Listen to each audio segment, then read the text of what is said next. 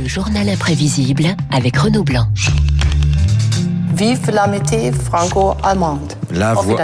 Bon, pardon, j'ai coupé Angela Auf Merkel. Auf Wiedersehen. Merkel, Angela Merkel s'exprimant en français. Elle a présidé Renaud Blanc hier avec Emmanuel Macron son dernier conseil des ministres franco-allemands. C'était le 22e. Petit moment d'histoire quand même. hein, pour celle qui, euh, en septembre prochain, euh, abandonnera son poste de chancelier, chancelière qu'elle occupe depuis 16 ans. Renaud, vous revenez ce matin sur ses relations avec euh, les présidents français. Elle en a quand même connu quatre. hein. Eh oui, hier Emmanuel Macron lui a rendu un hommage appuyé, tutoiement et remerciement 16 ans de l'histoire du couple franco-allemand, résumé en 13 secondes. Chère Angela, ce dernier conseil me permet de dire tout ce que la relation franco-allemande doit à ton engagement, ta volonté de faire, parfois ta patience et euh, ta capacité d'écoute. Et donc merci infiniment de cela. Emmanuel, mais avant lui François, Nicolas et Jacques, la chancelière a effectivement connu quatre présidents d'activité, soit la moitié des présidents de la Ve République tout de même.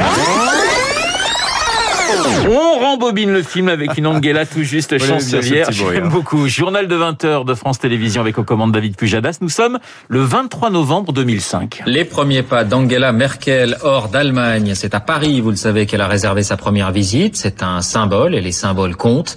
Mais sur le fond, malgré les sourires et les accolades, le couple franco-allemand ne sera plus tout à fait le même. Merkel-Chirac, ce n'est effectivement pas Schroeder-Chirac, mais lors de ce premier déplacement de la chancelière, le président français rappelle à tous la nécessité pour Paris et Berlin de travailler ensemble. L'expérience le prouve. Si nous ne nous entendons pas, le système se bloque. Et il ne va pas se bloquer avec le successeur de Jacques Chirac, Nicolas Sarkozy. Dès qu'il est élu en mai 2007, il se rend à Berlin rencontrer la chancelière. Nicolas et Angela, deux caractères très différents, mais un couple, dixit le chef de l'État, très solide. Du Sarkozy dans le texte, écoutez. La presse parle beaucoup de notre couple. Je félicite Monsieur Merkel qui est là. Je voudrais lui dire de ne pas croire tout ce qui est écrit dans la presse.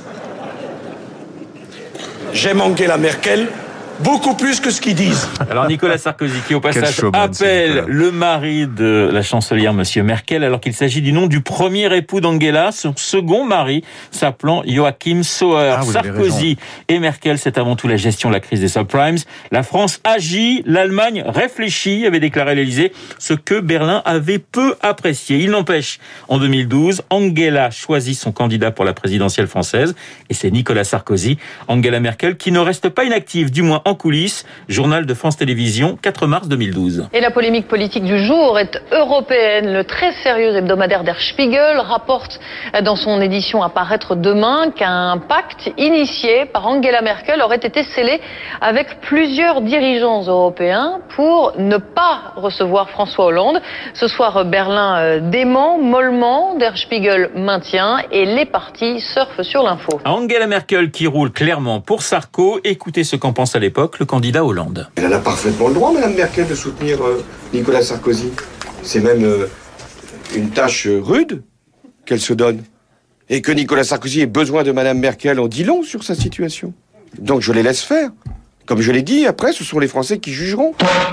Eh oui, François Hollande, mais qui ne sera pas si rancunier que cela, car son premier déplacement à l'étranger s'effectuera à Berlin. Après Mercosi, Mercolande, les sujets de tension sont importants.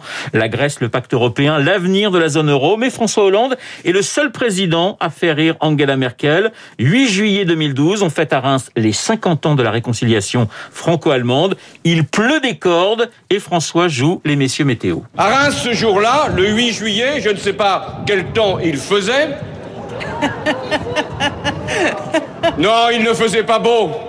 Il faisait un beau temps pluvieux comme aujourd'hui. Et les rires que vous avez entendus sont ceux d'Angela Merkel. Relation toujours compliquée, hein, toutefois, entre Paris et Berlin, mais il y aura les attentats de 2015 en France pour consolider le couple. François Hollande se souvient, après la tuerie de Charlie, du coup de fil de la chancelière, un coup de fil qu'il n'a pas oublié. Je connais la chancelière pour euh, sa ténacité, parfois sa prudence aussi, sa résistance au sommeil qui peut défier même Vladimir Poutine.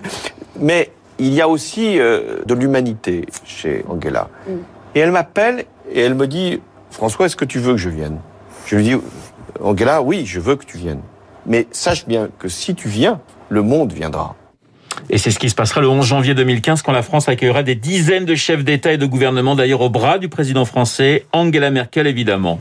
Es lebe die deutsch-französische Freundschaft. Emmanuel Macron en allemand, il parle un peu la langue de Goethe, l'actuel pensionnaire de l'Elysée 2017. Victoire de Macron sur Le Pen, réaction d'Angela Merkel, soulagée. Emmanuel Macron trägt die Hoffnung von Millionen von Franzosen, auch von Menschen in Deutschland. Et elle se félicite de sa victoire pour la France, pour l'Allemagne et pour l'Europe. L'hymne allemand pour rendre hommage à la chancelière, 16 ans de relation avec Paris, pas toujours simple, mais comme elle le disait en 2018. Vive l'amitié franco-allemande. Auf Wiedersehen. En Wiedersehen, Madame Merkel, dernier conseil franco-allemand hier en visioconférence. Es liebe die deutsche französische Freundschaft, hein, comme Ah bah, vous parlez beaucoup mieux allemand que moi. Oh, j'aurais fait 12 ans quand même. Hein, mais Ah, Auf espagnol, Wiedersehen. moi, deuxième langue, excusez-moi. Ah, euh, vous pouvez toujours vous y mettre, hein, ça, ça, ça s'apprend l'allemand. Auf Wiedersehen, Frau Merkel. En tout cas, c'est vrai, euh, elle laisse derrière elle un sacré héritage euh, politique. Qu'en sera-t-il si ce sont les Verts qui arrivent au pouvoir? Tiens, il en est fortement question dans la presse ce matin. Lisez l'interview de Clément Beaune, notamment. Dans les échos, il en est question. Merci Renaud Blanc, votre journal imprévisible. 7h57, dans un instant, le décryptage.